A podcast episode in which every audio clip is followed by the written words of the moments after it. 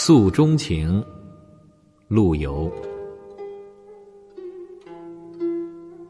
当年万里觅封侯，匹马戍梁州。关河梦断何处？尘暗旧貂裘。胡未灭，鬓先秋，泪空流。此生谁料？心在天山，身老沧州。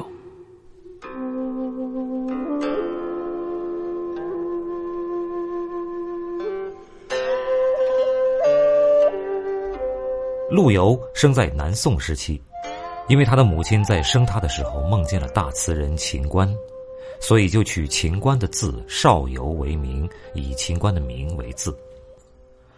陆游从小聪明，十二岁就能作诗文，二十八岁时参加了礼部考试，被选拔为第一名，当时超过了秦桧的孙子秦勋。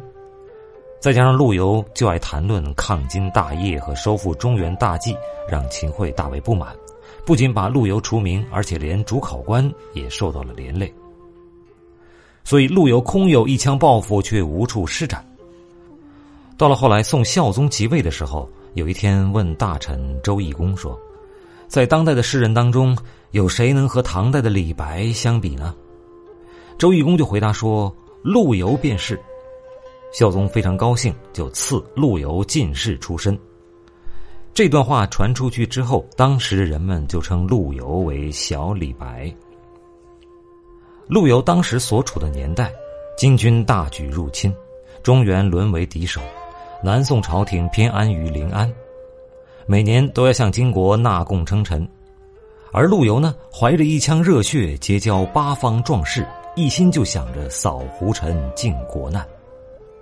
在宋高宗绍兴三十一年的冬天，金主完颜亮攻占扬州，进逼瓜州，宋朝的将领刘琦、于允文率军大败金军。在同年，金军进攻大散关，也被宋军击退。公元一一六二年，孝宗皇帝重新启用主战派的名将张俊，并且召见了陆游。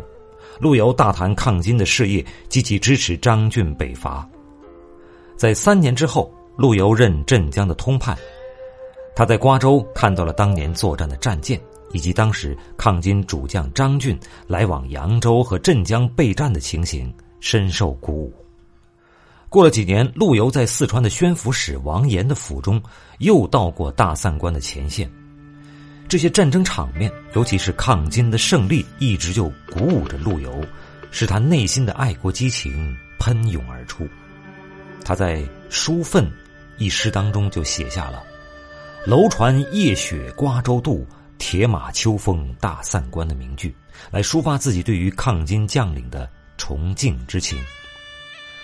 然而，由于朝廷当中投降派的存在，使得抗金斗争不能顺利进行。有部分的将军在守边的时候，不是忙着备战杀敌，而是耽于歌舞享乐。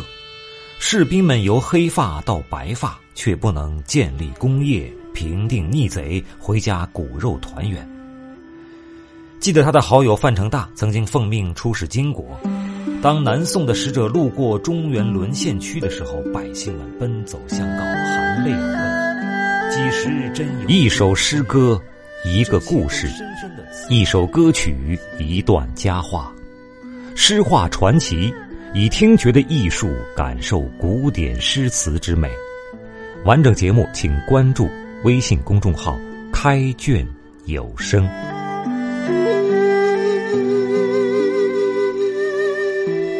年万里觅封侯，匹马戍梁州。关河梦断何处？